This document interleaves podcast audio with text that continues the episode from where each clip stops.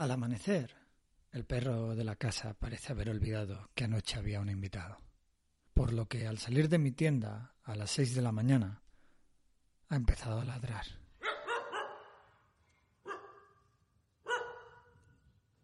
convirtiéndome indirectamente en el despertador matinal de todo el vecindario.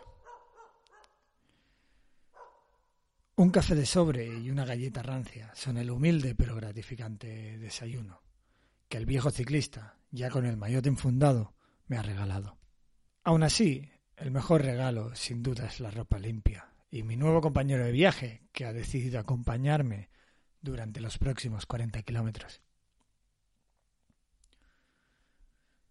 Después de un par de giros, hemos cogido la carretera principal y pedaleando a un ritmo infernal, impuesto por el viejo, pero entrenado ciclista, lucho por mantener su rueda mientras pedaleo por la peligrosa Nacional 4 de Tailandia.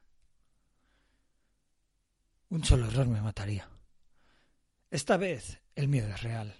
Un tropiezo, una distracción me puede lanzar a la calzada o a ser aplastado por las ruedas del primer vehículo que se cruce en mi camino.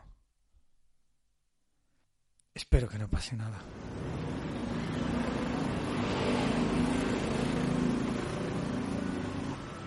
¿Piensa ir todo el rato por la Nacional? Me adelantan camiones con doble tren de carga, polvorientos y sin miramientos en su conducción pues es popularmente conocido que son asiduos consumidores de Java. Pasan a menos de dos metros de mí, mi amigo, y aunque él parece tan tranquilo como cuando paseábamos por el paseo marítimo, yo no puedo dejar de pensar en el terrible final que me espera si una de las rachas de viento que generan me empuja hacia el arcén.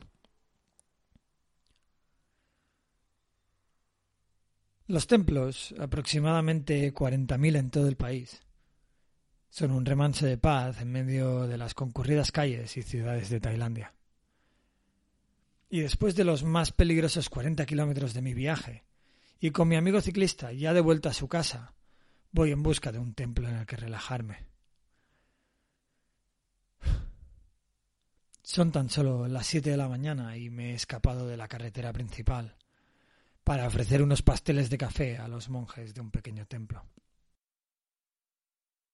Comida para perros.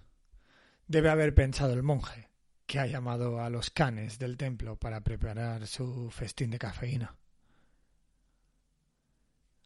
¿De dónde vienes? Pregunta el monje con curiosidad. He dormido en Prachuap Kirikan, pero vengo pedaleando desde Huahin. Genial, Hablas muy bien tailandés. ¿Te apetece un poco de agua? Se trata de un monje bastante joven. Y a falta de temas de conversación, nos hemos sentado a observar a los perros pelearse por el sabroso bizcocho de café. Uno de los grandes aprendizajes que me ha dado viajar es el de disfrutar del silencio, aun estando en compañía. Acostumbrado como estaba de que éste fuera un incómodo compañero, en la ajetreada vida en Occidente. Su compañía durante horas y horas de viaje me enseñó a disfrutarlo como un compañero más.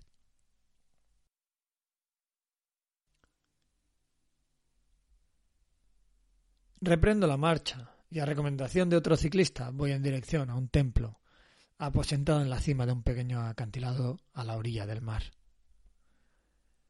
Pedalear bajo el despiadado sol tailandés es una tortura.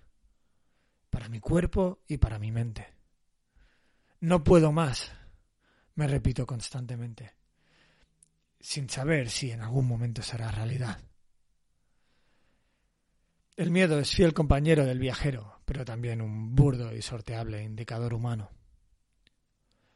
Una vez superado, se convierte en nada más que eso, un pensamiento pasado. Un si lo hubiera sabido, no lo hubiera pensado tanto.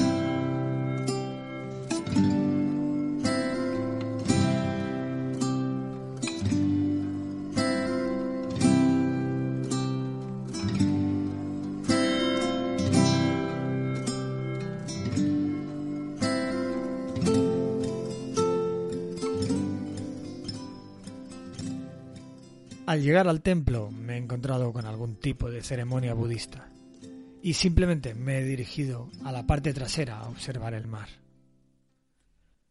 Es la hora de descansar. De 11 a 3 de la tarde es imposible pedalear, pues el calor es insoportable.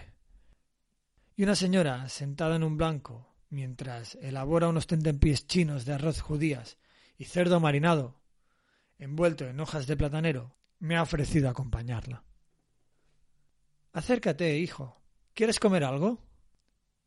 No me está faltando de nada. Comida, agua, clase de cocina y un buen banco de bambú para echar la siesta. A cambio, mi compañía para aquella solitaria mujer es el mejor de los regalos. Y se divierte como si tuviera cinco años. Me pregunta y me repregunta sobre mi pareja, sobre mi viaje y sobre el COVID. Qué fácil es hacer felices a algunas personas. ¿Y cuánto nos cuesta hacerlo?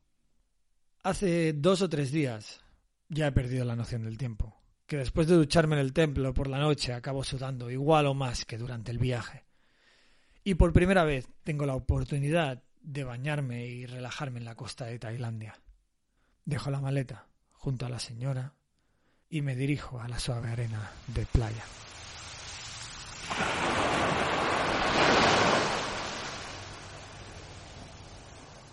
El agua salada rozándome la piel es un chute de endorfina.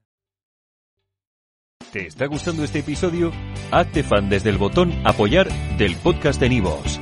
Elige tu aportación y podrás escuchar este y el resto de sus episodios extra. Además, ayudarás a su productor a seguir creando contenido con la misma pasión y dedicación.